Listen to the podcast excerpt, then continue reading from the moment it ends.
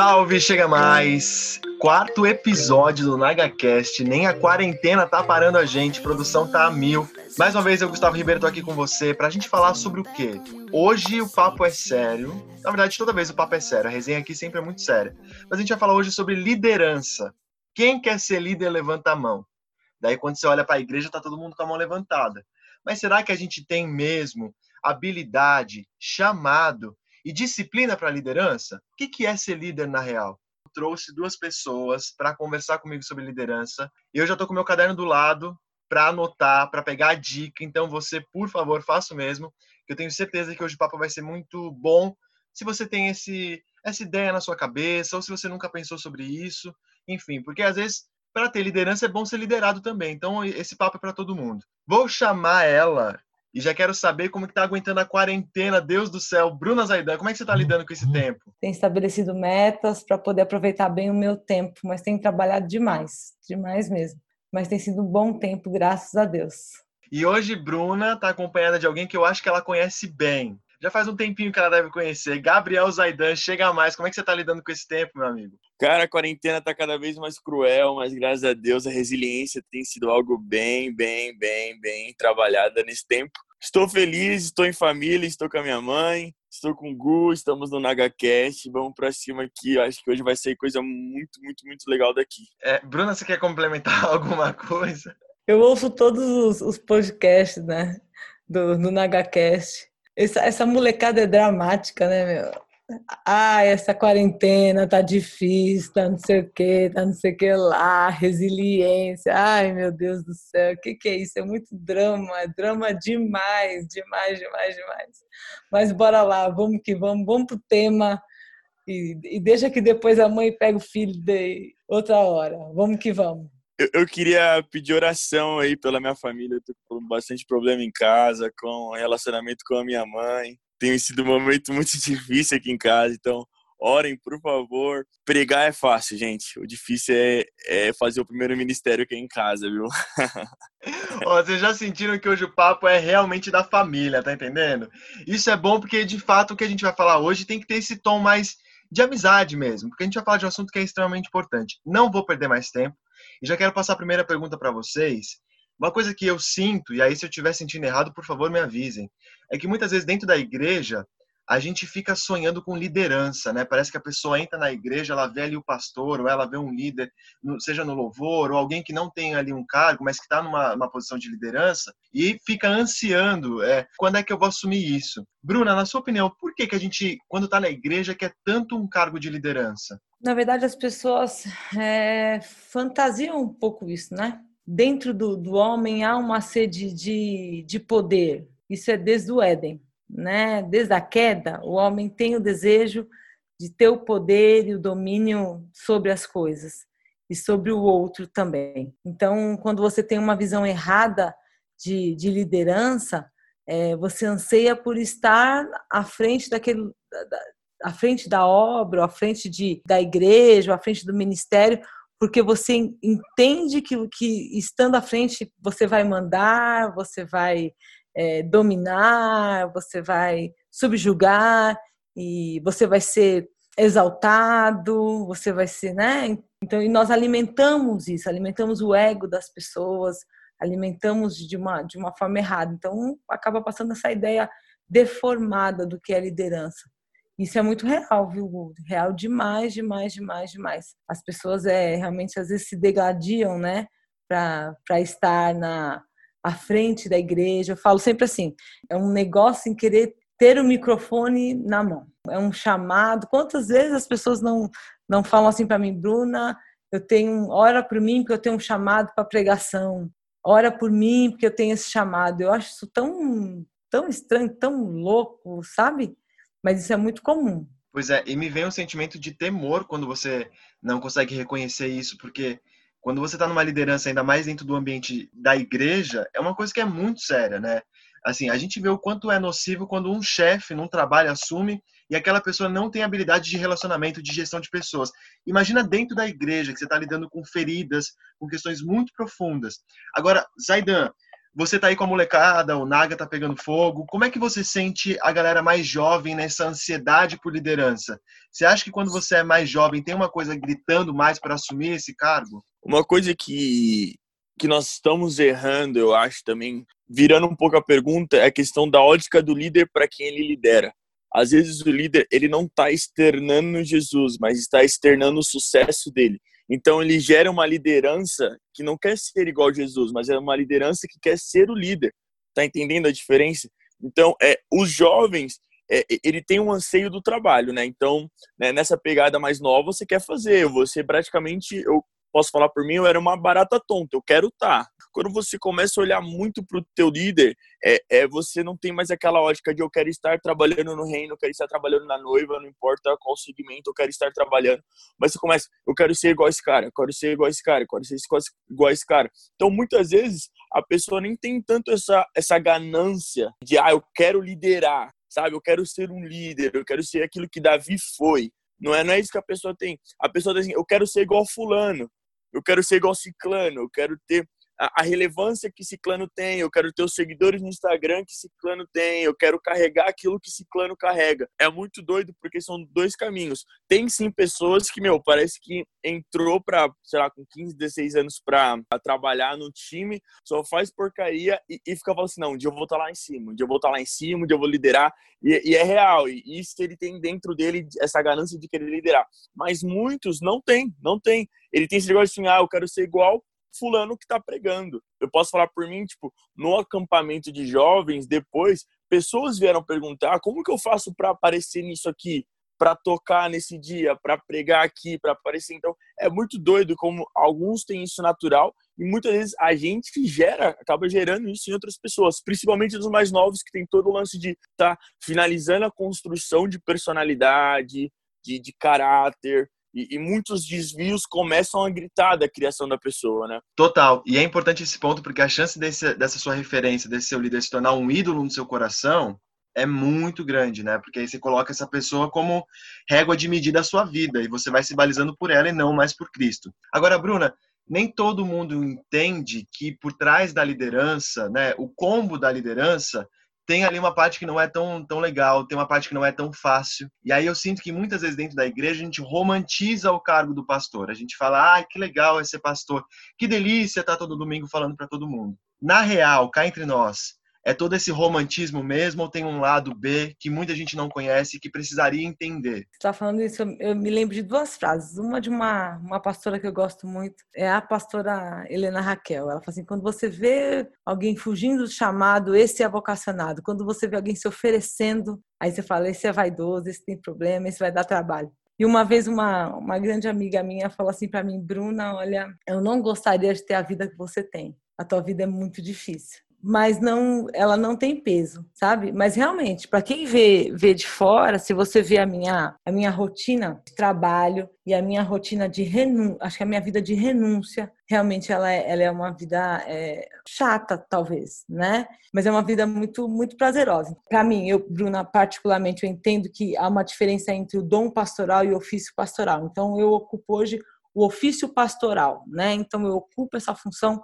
é, dentro da minha igreja, no caso também integralmente. Então eu trabalho na igreja, eu atendo pessoas, eu, eu trabalho com teologia, lidero o ministério geral dentro da minha denominação. Então isso também traz alguns encargos. Estudo teologia ainda hoje, enfim. Então isso me traz uma demanda de trabalho. Eu mentorio pessoas e quando eu digo pessoas é dezenas de pessoas que eu atendo. Então eu tenho uma rotina de trabalho pesada uma rotina de estudo pesada também. Fora isso, eu, Bruna, né? Eu, eu penso assim, o sacerdote ele tem que ter um, uma, uma, vida um pouco separada, sei que eu posso dizer assim. Então eu tenho para mim, Bruna, isso é uma coisa da Bruna. Eu gosto muito quando Jó fala assim: eu fiz uma aliança com os meus olhos. Eu tenho uma vida separada com relação ao que eu assisto, ao que eu visto, ao que eu ouço, ao que eu bebo, ao que eu converso para que eu mantenha ali um, uma, uma vida mais consagrada. E isso, às vezes, para as pessoas soa uma vida chata, uma vida monótona, uma vida. Você entende? A Bíblia diz assim que há um juízo maior para aquele que prega, para aquele que ensina, justamente porque ele tem mais conhecimento. Eu estou falando isso muito, muito de mim, tá? Então, eu, eu acesso lugares em Deus, que é um privilégio muito grande, mas há também, eu também sou cobrada por conta disso. Mas para mim isso, é, isso é muito é leve, é fácil de levar, porque eu sou vocacionada a isso. Você entendeu? É como um cirurgião que fica 12 horas de pé numa cirurgia e que para mim é assombroso, mas ele é vocacionado aquilo, ele foi preparado para aquilo e para aquilo, e aquilo é a vida dele. As pessoas vêm ali a uma hora, talvez, do púlpito e não vê toda uma vida que você tem de oração, de estudo, né? De, de, de muito estudo. A gente estuda muito, tem uma vida talvez muito dedicada ao outro e as pessoas não, não se atentam a isso. E às vezes ficam no meio do caminho por conta disso. Se eu posso complementar a doutora Bruna Zaidan, mas a gente está falando de liderança, de, de pastor, de, de tudo mais. O palco é o final do processo. Uma coisa muito doida que é, é, legal a gente até explicar, e minha mãe pode falar um pouco melhor disso, mas o pastor, ele tem que ter o dom de ensino sim, mas ele não precisa ser o pregador, né? Você não precisa ser o pregador e o pastor na mesma pessoa, ao mesmo tempo que você não precisa ser o líder e o pastor na mesma pessoa.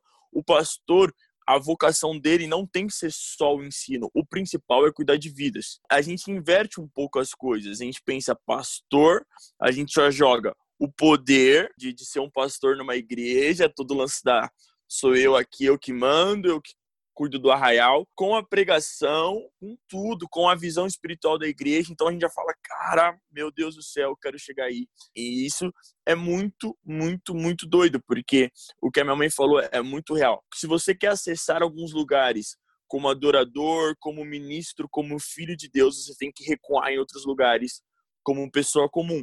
Isso é fato. Existem músicas hoje que eu não escuto em nenhuma situação mais, que não tem mais condição, saca? Não, não tem mais condição. Eu ministrar para jovem, eu pregar em lugares, eu, eu liderar pessoas, eu aconselhar pessoas ouvindo algumas músicas que falam de, de prostituição, de droga, de mulher vem cá e faz o que tem que fazer, saca? Não tem uma linha que as duas coisas se encontrem. É uma coisa que, que a gente acha que o líder ele pode ter uma vida comum eu, Gabriel, acho que o líder não pode ter uma vida comum, porque a posição dele não é uma posição comum. Senão seria todo mundo líder. Esse, negócio de fugir da vocação é muito real, porque se você acha que você tem que ser líder, então tá na hora de você fechar mais a porta do seu quarto do que qualquer outra pessoa. Se você acha que você tem um dom de alguma coisa que te cobre uma relevância maior, que te cobre uma linha é, é melhor de, na, no quesito postura, então comece a fechar mais a porta do teu quarto, comece a fazer um feedback mais forte seu pessoal, porque é muito real você cresce para baixo para depois crescer para cima. Então, cara, se ajoelha, cresce para baixo, Deus, Deus, Deus, Deus. E é muito nítido quando você pega alguém, um exemplo, para ministrar e ele, entre aspas, rompe algumas barreiras e você vê o ambiente mudando com aquela pessoa ministrando. Aquilo não é que aquela pessoa é, é um super-herói, aquela pessoa é um Goku, aquela pessoa é um semideus, mas provavelmente aquela pessoa tá fechando a porta mais do que a gente. Então, isso é uma coisa que o líder, que o ministro. Ah, por que o time dessa pessoa roda tão bem? Porque provavelmente ele, com o caráter dele de líder, com, com as dificuldades. Eu sou uma pessoa que tem muita dificuldade em algumas coisas na liderança. É, é tá fechando a porta e tá pedindo para Deus moldar, tá indo para casa do oleiro mais do que os outros líderes. Por isso que as coisas estão andando mais fáceis no arraial, no grupo dele, no time, na equipe. Fala a verdade, a grande maioria envolve o quanto que tu fecha a tua porta e vai ser moldado, entendeu? na nossa cabeça, a gente que está de fora, parece que a liderança é uma coisa que você coloca mais no seu currículo, né? Uma caixinha que você recebe. Só que ela é uma caixa que demanda que outras caixas saem. Você precisa abrir mão para receber isso. E na nossa cabeça não, é só uma coisa que você recebe e assim como ah, mais uma coisa que eu ganhei na minha vida e aí agora eu sou líder também. Você é líder também, só que você teve que deixar coisas para trás e aí a peneira já começa a ficar mais estreita para algumas pessoas, né? Agora eu queria saber de vocês, como é que foi o processo de vocês se tornarem líderes?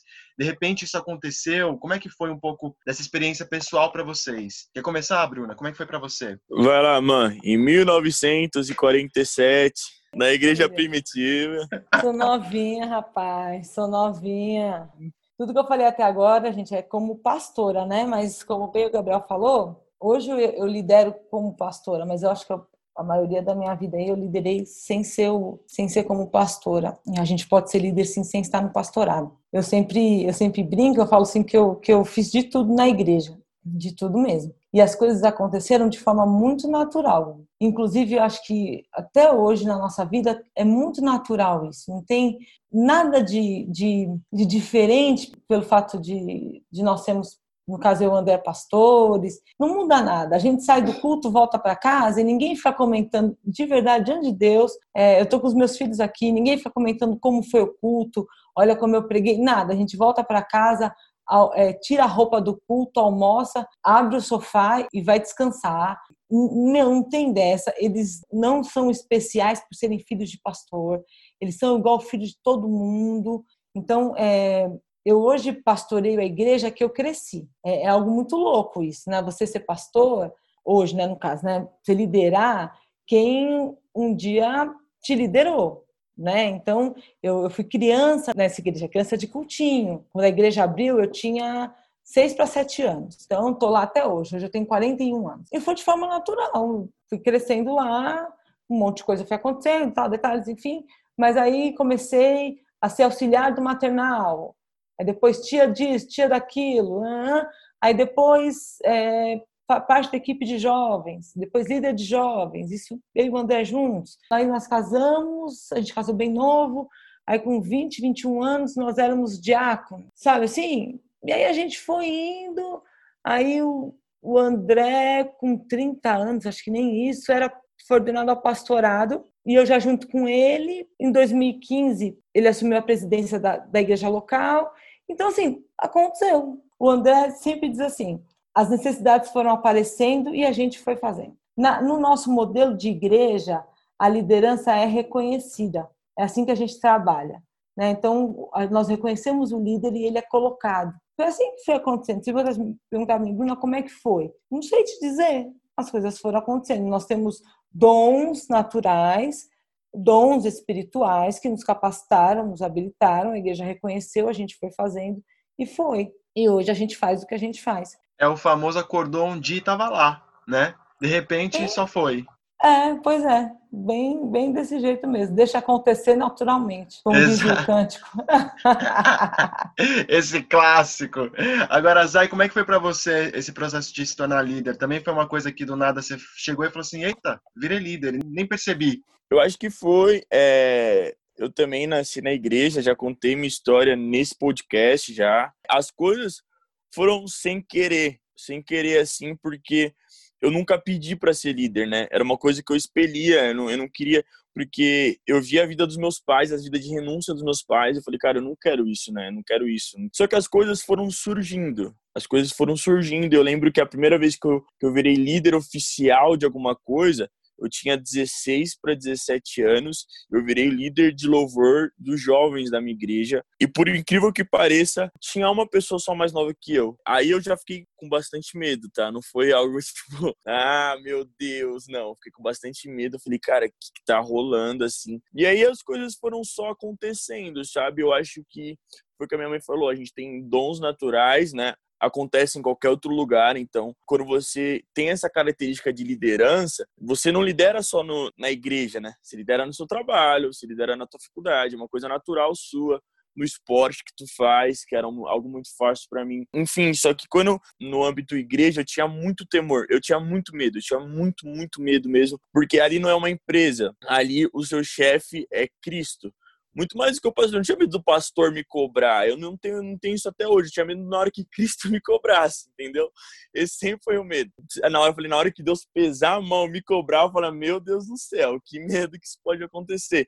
Então, esse era o meu maior medo. Só que as coisas foram, foram, sendo, foram acontecendo, sabe? Foram acontecendo. Eu não procurei foram saltando na, na, minha mão, assim, e a gente reclama por ser filho de pastor, e tem muitos e muitos ônus, isso é verdade, Ainda mais se o pastor, tipo, igual meus pais, posso falar que são é, relevantes no cenário nacional da minha igreja, não só no cenário é, local. Se for para uma igreja da Bahia, vão conhecer os meus pais, então fica um pouco mais difícil, porque é, é, eu recebia, quando eu tava, eu postei, eu postei um negócio com palavrão em 2013, uma moça de uma igreja nossa do Nordeste mandou uma mensagem, falou assim, como você é líder, como você é filho dos pastores tal, tal, tal, líderes tal, tal, tal, e posto tipo de cor, Jesus se envergonha de você, tipo, haters de outro, de outro estado, que eu nem sei ainda quem é essa moça, espero um dia conhecê-lo e falar, viu, moça, você estava certo, eu mudei. Mas é, é, tem muito ônus, mas o bônus é você ter sempre alguém para conversar nesse âmbito de liderança. Então isso foi muito, muito, muito importante para mim. Eu sei que isso é privilégio, tá? Não é comum. Eu chegava nos meus pais e falava, cara, qual que é o caminho das pedras Isso aqui? Onde eu estou errando? E também você tem que ter a, a, o pé no chão de aceitar o feedback. Não sei como são os feedbacks nas igrejas que estão ouvindo aí a galera, mas os da minha igreja são bem pesados. Então, isso é vaidade, isso é erro seu, isso aqui tá nas suas costas mesmo, mas isso aqui você acertou. Então, os feedbacks foram, foram me alinhando, assim, me alinhando, me alinhando, me alinhando, mas é algo totalmente assim, Deus, miserável homem que sou, o que eu tô fazendo aqui? Tinham amigos que andavam comigo, crianças, né, que a gente começou como criança na igreja, que pai já habilitava, sabe? Aquele negócio de, ah, meu filho vai ser pastor, meu filho vai ser ministro e tal. E o que eu vi em casa era, filho de peixe não é peixinho, Gabriel. Eu sou pastor, sou pastora, mas você não precisa ser. Então, provavelmente esse sentimento foi o que me manteve e muitos desses meus amigos que eu esperava e queria muito que estivessem hoje comigo não estão, porque é, eram mini pastores, mini líderes segundo os pais, não segundo a Cristo. Então, tá, Gabriel, você demorou para ter uma conversão divina, mas a partir do momento que eu tive essa conversão divina, nego, tá sendo difícil de segurar, porque você vira uma expoência. Então, a questão do liderado nunca foi algo que eu procurei. O que eu procurei, desculpa a expressão, é não fazer merda, entendeu? Então, tipo assim, eu ia perguntando, cara, o que, que eu tenho que fazer, o que eu tenho que melhorar, o que eu tenho que mudar, é, é eu tenho essa, essa dificuldade, eu sou um cara que vou para cima, tal, me ajuda, me ensina. Meus pais têm grande, grande coisa com isso. O Helder e a Adriana têm grande parcela nisso. E o meu secreto, eu acho que é a terceira parcela. Então, se eu falar para você, ah, começou eu liderando assim, fui crescendo, mano, não sei. Só sei que o caminho que eu me esforcei para fazer foi de ser moldado e não de ganhar cargo, entendeu? Quando ele fala assim, os feedbacks são, são pesados, leia-se pau. Entendeu? É. Exato. Leia-se lágrima e choro. Agora tem uma coisa importante que é justamente a gente entender do que é feito um bom líder e do que é feito um mau líder. Então eu queria fazer uma pergunta aqui meio dupla para vocês de quais características um líder deve ter e quais características um líder não deve ter. Quem começa? É importante a gente lembrar que é, a, é uma construção, né, Gu? Então né, há um caminho a ser a ser percorrido. Assim, eu lembro né, de mim há 20 anos atrás e, e hoje, enfim. Então, mas bora lá. Quando eu penso em, em liderança, eu penso assim: um líder tem que ser, antes de qualquer coisa, um visionário. Ele tem que ter a visão, ele tem que ter a direção. Ele é a pessoa que vai dar a direção para quem está tá andando com ele. Ele tem que ter força, coragem, ânimo. Ele tem que ter. É, é ele que vai, é ele que bate o tambor. Bora, bora, bora, bora. Não interessa o que está acontecendo. Vamos, vai dar certo. Ele tem que ser resiliente. Porque na hora que as coisas não acontecerem, ou na hora que ele tomar pancada, na hora que ele tomar invertida, na hora que ele tomar nas costas, na hora que ele for traído, ele tem que ser resiliente. Uma coisa que eu penso sempre do líder, ele tem que ser, é, não sei se a palavra correta é essa, mas ele tem que ser prevenido. Ele não pode ser pego de surpresa. Eu, por exemplo, hoje, né, na minha condição hoje, eu sempre brinco, eu falo, eu vou todos os domingos para a igreja com uma ministração pronta. Se o ministro da noite não aparecer, vai ter pregação. Da noite não, da manhã, né? Vai ter pregação, vai ter batismo, vai ter ceia. Só não vai ter louvor, porque eu não tenho como cantar. Mas vai ter culto, entendeu? A gente corta o louvor e o culto vai acontecer. Você entende? Então, assim,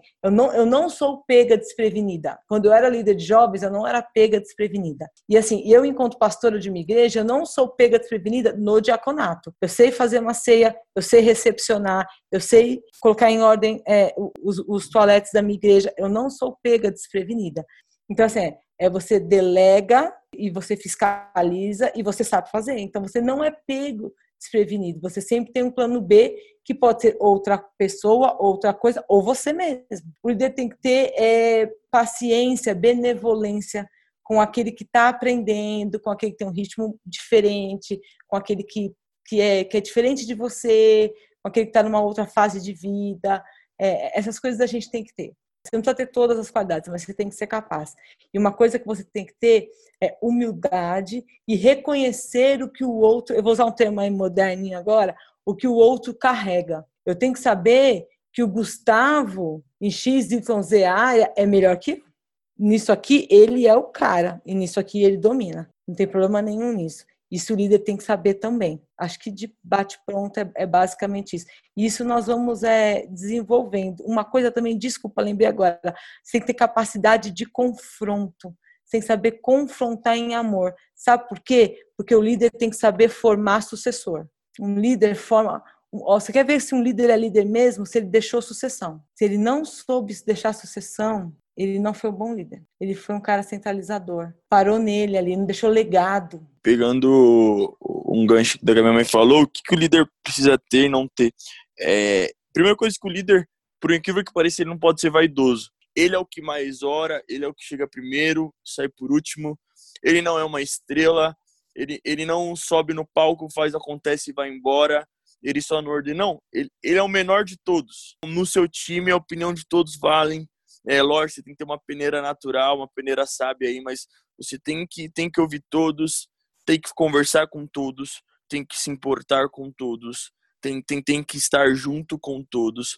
Então, é uma coisa que eu valorizo muito é o líder que não é vaidoso, é, é um líder que tá com a galera, que ouve a galera, que vamos lá. É isso, isso vale muito para mim. Outra coisa que, eu, que a minha mãe falou, que eu, que eu assino embaixo, é a questão do líder saber fazer as coisas. Então, como assim? O líder, quando, quando ele lidera, para mim, ele tem dois ramos aí que ele segue. Primeiro, ou ele percebe alguém que faça aquela atividade aquilo, que tenha, que seja um vocacionado, e eu acho que é uma das funções do líder, perceber as características do grupo dele, perceber as características das pessoas do grupo dele e colocar devidamente conforme aquilo que você entende que seja que seja legal para aquela pessoa. Então, é um, exemplo aqui que eu vou usar bastante o Gu. Ele manja muito de rádio, TV, de fala, de escrita, de script, de tudo isso relacionado a esse ramo. Por que que eu, eu, Gabriel, só porque eu sou líder, eu tenho que ser o mestre de cerimônias do podcast. Por quê? Se o Gu é o talentoso. Então a gente não pode esquecer que o, que o líder, ele também é, é um gerenciador de pessoas. Ele vê talentos, ele vê se a pessoa está com uma vida coerente com Deus, se a pessoa está a fim de, de, de entender o, a causa, o propósito daquilo. Cara, você quer trabalhar nisso? Porque você é o talentoso para isso. A minha função é te ajudar a, a correr conforme o seu talento. Então, minha função como líder aqui é dar pista para o Gu correr, não eu correr na pista do Gu. Então, o líder ele tem que entender que ele não é o, o Deus, ele não tem outra ele não é Deus. Então, e é muito diferente do que a gente vê nessas igrejas que eu tô louco para citar o nome, mas a gente a gente vê só vê isso.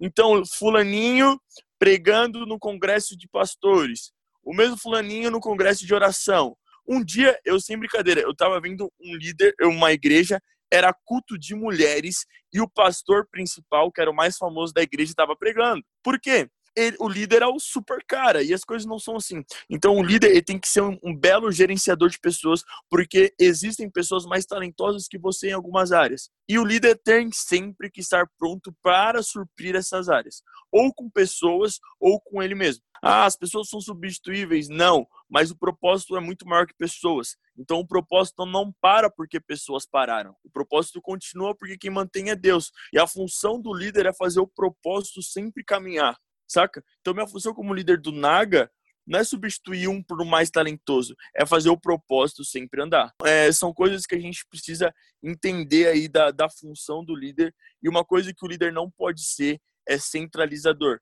Eu sei que isso é muito difícil, é uma das minhas dificuldades, eu, tenho, eu me esforço muito, mas não ser centralizador é ideal, porque se você centraliza, você não forma. Se você não forma, sua, o seu legado vai ser um legado infantil.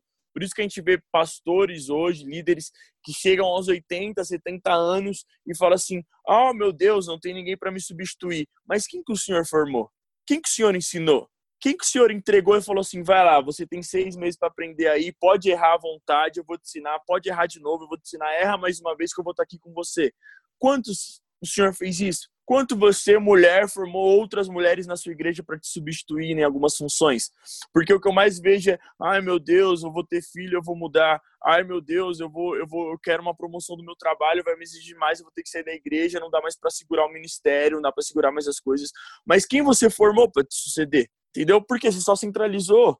Você vai passar. Um dia eu vou passar, um dia minha mãe vai passar entendeu? Aqui, 3, 4 anos, eu tenho 25, 26. Será que eu vou ser o cara ideal para ser o líder do Na Garagem? Se o Na Garagem estiver falando com a galera de 18, 19? Ou será que eu já tenho que estar tá pensando em uma pessoa mais velha, uns 3, 4 anos, porque ele vai ter a idade certa, a linguagem certa das pessoas? Porque o Gabriel passa. Só que eu não posso terminar o Naga porque o Gabriel passou. É, uma vez eu estava lendo Provérbios e me veio uma coisa assim: às vezes a gente acha que a gente é julgado só pelo aquilo que a gente fez mas a gente também pode ser julgado por aquilo que a gente poderia ter feito e não fez. E essa coisa de não deixar legado pode parecer que, não, mas tá tudo bem. Mas você pode ser julgado por aquilo que você poderia ter feito, eu poderia ter deixado alguém e eu não fiz. E isso pode depois voltar para você. Agora, eu queria dar um recado para você ouvinte. Você viu aí uma, uma, uma, seleção de características de liderança. Daí, naturalmente, você que talvez tenha vontade, começa a falar assim: será que eu tenho isso? Será que eu não tenho aquilo e tudo mais? Tem um ponto que a Bruna falou que é importante, que é é processo, ninguém nasce com tudo isso. E eu vou te falar que eu sinto que quando você fica mais tempo na igreja, às vezes é mais difícil achar alguns pecados, porque eles vão meio parasita lá no fundo. Às vezes é mais difícil de você conseguir trazer essas características para você. Então, calma. Mas se por acaso a tua lista não bateu, eu vi uma entrevista do Rodolfo Abrantes que ele diz uma coisa que eu gostei muito. Ele fala assim: a melhor coisa que eu posso pedir para Deus é aquilo que ele quer me dar.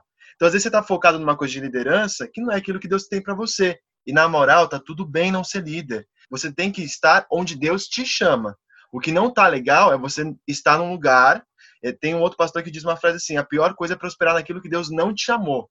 Porque você vai bem, você cresce, mas aquilo não era o que Deus tinha para você. Daí, para arrancar você disso, amigo, camisa vai suar porque vai doer. Agora, eu gosto muito desse, desse nosso espaço da gente trazer referência prática para a galera na Bíblia. Então, eu queria perguntar para vocês, qual liderança da Bíblia vocês olham vocês falam, ó, oh, aqui tem um líder que a gente pode estudar e aprender com ele. Quem que vocês destacariam aí da, das várias pessoas que a Bíblia traz pra gente? É Davi. Davi é um, uma pessoa, assim, com um caráter um pouco duvidoso, sim, porque o tanto de vezes que ele, que ele se envolve em escândalo é grande, mas com um coração admirável. E, e, e, uma coisa que eu acho absurda é que de Davi, ah, são as conquistas. Não, é, é o maior rei da história de Israel, mas o que me chama mais atenção de Davi é a forma como ele não se envergonha de se humilhar para Deus no erro. E isso é muito difícil na liderança. Preste atenção em você que está ouvindo, quantas vezes você vê o seu pastor indo no apelo? Você nunca vê isso, você nunca vê seu pastor é, é, lá na frente se humilhando, você nunca vê o seu líder de jovens lá na frente. Quando você vê, você julga. Você fala assim, nossa, olha lá, olha lá, olha lá, eu sabia que não estava bem, ah lá, faltou num culto, não deu atenção para mim, não respondeu minha mensagem, ah lá, falei que estava mal. Então, e Davi não. Obviamente era outro mundo, né, vamos dizer assim, mas é, Davi ele se humilha, cara. Davi ele se humilha, ele se humilha. Então, líder de caráter duvidoso, mas líder de um coração absurdo. Boa. Bruna, qual líder da Bíblia, qual liderança você destacaria pra gente? Às vezes a gente ouve muito falar sobre Neemias, né? Tem um podcast, eu sempre falo, né? Interessante, sempre falo de podcast do Bibotalk. Dá uma fuçadinha lá falando sobre Neemias. Tem um ponto de vista aí sobre Neemias que não é que não foi uma liderança tão bem sucedida assim como a gente ouve falar. Realmente o fim do o final do livro de Neemias não é tão legal como a gente imagina, tá? Então vale a pena para quem quer estudar um pouco sobre liderança tá bom? Agora, eu, Bruna, quem é, na Bíblia, quando eu penso em liderança, é Débora. Acho que não só por, por ser mulher, mas por esse lance da, da força. É, é Para mim, a minha principal característica da minha liderança é a força, é, é, é, o que acho que mais grita na minha liderança. É a força, é a, é a coragem, é o, eu visto a 10 mesmo e vou com, com, com medo, com, com frio na barriga, mas eu vou eu vou mesmo. Então, Débora, para mim, é a mina. É a mina, sabe? Assim, então, é para mim, é, é, é, demais. A liderança dela é, é perfeita. Ela foi para a guerra, foi para cima, sem medo. E, e, tinha marido, tinha casa.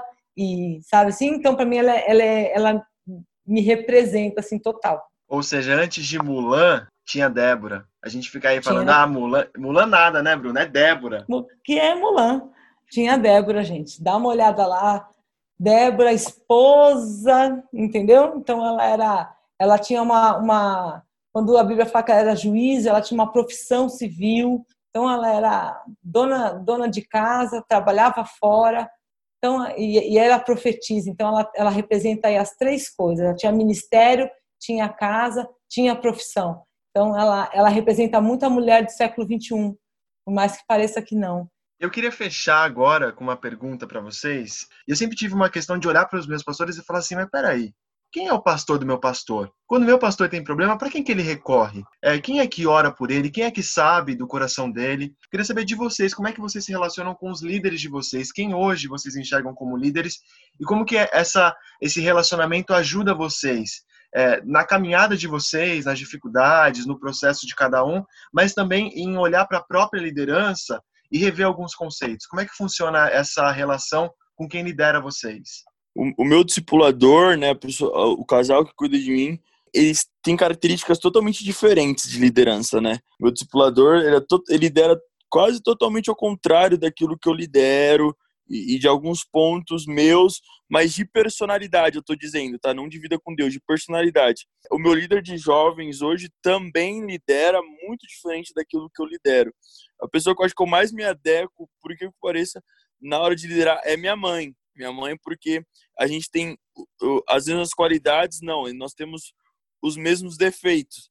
Então, é, as nossas semelhanças como defeitos são, muito, são, são bem parecidas. Então, é, é, a minha mãe, eu uso muito os erros dela, por que pareça, para me aprimorar, porque nós temos a mesma personalidade, nós somos. É, é, a minha irmã parece muito meu pai eu pareço muito minha mãe de personalidade. Então, nós somos pragmáticos, nós não sentimos dor, nós não choramos. Então, é, é, é, basicamente esse o lema que eu aprendi desde, desde muito cedo. São lemas totalmente diferentes dos meus líderes, eles são totalmente sentimentais, assim, sabe? E eu não sou nada assim, cara. Eu sou, mano, vamos, porque a gente tá falando de reino, a gente não trabalha na, na Avon, a gente não trabalha na Netshoes, cara. A gente trabalha no reino, a gente tá na igreja. Agora, você quer ganhar vidas, você começa a trabalhar direito. Mais ou menos assim, saca? Então, é, é, isso é uma falha minha, sabe? É uma falha minha. Eu acho que muita gente deve falar, tipo, uau, uau, é isso aí, vamos lá. Quem mais tá sentindo? Tem alguém com fome e sede aí, mas isso é, é errado, sabe? Isso é bem errado. É uma dificuldade grande minha, mas. E a minha mãe é muito assim, é diferente do meu pai. Meu pai é um cara mais sábio, né? Eu e minha mãe não, a gente é mais explosivo. Então eu aprendo muito com a minha mãe, porque os meus líderes, as nossas personalidades são bem diferentes. Então eu, eu gosto de pegar pessoas que têm, às vezes, é mais fácil, eu acho, para mim, pegar pessoas que têm os mesmos defeitos não as mesmas qualidades, porque aí fica muito fácil o jogo. Eu gosto de pegar os defeitos e falar assim, cara, vamos lá, vamos tentar entender aqui. Então, minha mãe é uma pessoa que me ajuda muito nisso, porque eu olho e falei, hey, minha mãe deu cabeçada, não vou fazer assim, já sei que vai dar ruim. Mas é difícil então, mesmo, gente, lembra quando eu falei do processo? Então, é, eu tô no 20, começo. Eu já tive 22 anos, né? Então, é, é isso que eu tô falando. É, exatamente. Se você me perguntasse, Gustavo, o que que, é, o que para mim é mais difícil na liderança, é, e, no, e, no pastorado até, é lidar com o diferente. A nossa tendência é sempre ver o outro de acordo com as nossas costas, né? E principalmente no pastorado, você tem que aprender, aprender a ver o outro de acordo com o outro mesmo. A dor do outro é a dor do outro, não de acordo com que eu, como eu lido com a dor. Então, é, isso para mim foi um aprendizado bem, bem, bem grande mesmo, assim, é, de, de Deus mesmo, de Deus trabalhar, de Deus me ensinar, e na liderança também. Então, é. Mas esse é um processo do Gabriel, uma coisa que, tem, que eu falo, porque tem que trabalhar muito nele ainda, muito, muito, muito, muito, muito. Mas é, acho que a tua, a tua pergunta foi como a gente. Como é o nosso relacionamento, já que nós lideramos, como é o nosso relacionamento com quem nos lidera. Eu tenho uma coisa muito, muito forte dentro de mim, que é assim: o que sustenta qualquer tipo de relacionamento tanto faz conjugal, de qualquer forma, é a aliança. Então, é, o que sustenta o meu relacionamento dentro da minha igreja é a aliança que eu tenho com aquelas pessoas. Sendo assim, eu não ando sozinha. Então, tem pessoas que, que são autoridades sobre a minha vida, em, em vários aspectos, me lideram em vários níveis. Então, durante muito tempo foi o pastor Haroldo, né? hoje é o, o pastor Lene e a pastora Vera. Né? Quando a gente passa a tratar de, de associação, aí já é o pastor Paulo Friso, o pastor Cisne, o pastor Edu Toma. Então, assim, com essas pessoas que, que, que são sobre a minha vida, com eles eu tenho aliança, e se eu tenho aliança, a eles eu, eu devo lealdade, e se eu tenho, e se, e com eles eu tenho lealdade, eu tenho também sinceridade. Então, nós temos um relacionamento extremamente sincero, Gustavo. Sincero. Eu penso assim que com as pessoas é, com as quais eu ando lado a lado, eu não tenho que, de forma alguma, ter que desviar o meu olhar. De jeito nenhum.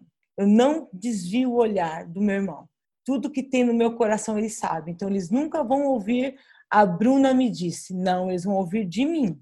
Numa sala, lógico, né, do jeito certo, mas eles vão ouvir de mim. Nós vamos ter as conversas difíceis, mas eles vão ouvir de mim. Então, nós temos aliança, nós temos lealdade, a eles eu presto contas, né? A eles eu sou submissa, a eles eu devo obediência. É, eu fui forjada dentro da minha casa, eu vim de uma educação rígida, sou filha de árabe, então isso para mim é normal, me submeter, concordando ou não, isso faz parte da minha educação. Dentro da minha igreja, é, a igreja mudou muito em pouco tempo, então é, quem viveu infância e adolescência na igreja dos anos 80 e 90 foi forjado de outra forma.